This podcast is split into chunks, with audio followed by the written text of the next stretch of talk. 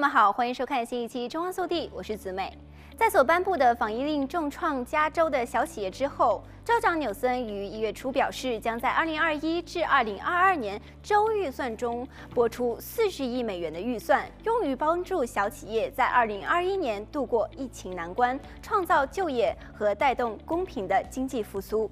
加州从去年三月疫情爆发后，就一直在实施全美最严格的防疫令，导致餐馆、酒吧、理发店、健身房、电影院、主题公园等长期关闭，地区经济遭受重创。去年感恩节的前夕，加州再次收紧了防疫令，让正全力准备假日季的餐馆业备受打击。在这种情况下，纽森于一月初表示，将对加州的企业进行紧急救援，计划拨付四十亿美元的资金来创造就业机会和帮助小企业。这些预算提议若在州议会过关，要到七月才会生效。但是五点七五亿美元的小企业补助金可能获州议员的提前批准。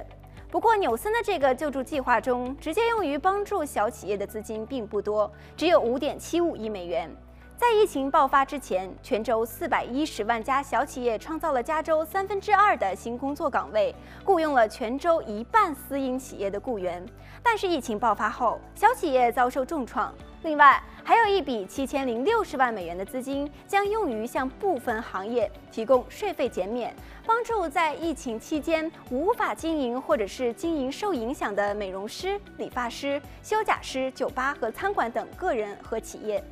七点七七五亿美元用于创造和保留工作岗位、区域发展、小企业、气候创新项目等，其中包括四点三亿美元用于竞争税抵免计划。激励企业在加州落户和创造就业，五千万美元的资金用于小企业贷款项目，最高可达十万美元；五千万美元用于加州的重建基金，一亿美元用于扩大销售税豁免范围，以降低制造设备的成本。这个四十亿美元的复苏计划中，有近一半的资金，也就是十八亿美元，将用于帮助人们购买电动车等清洁能源车，并建设充电站等。纽森在预算案的最后说，为了实现加州2035年新车零排放的目标，将支持低收入加州人购买清洁能源车辆，包括清洁卡车、公共汽车和越野货运设备。此外，还有一笔三亿美元的资金将用于州政府设施的延期维护，包括安装电动车充电站等。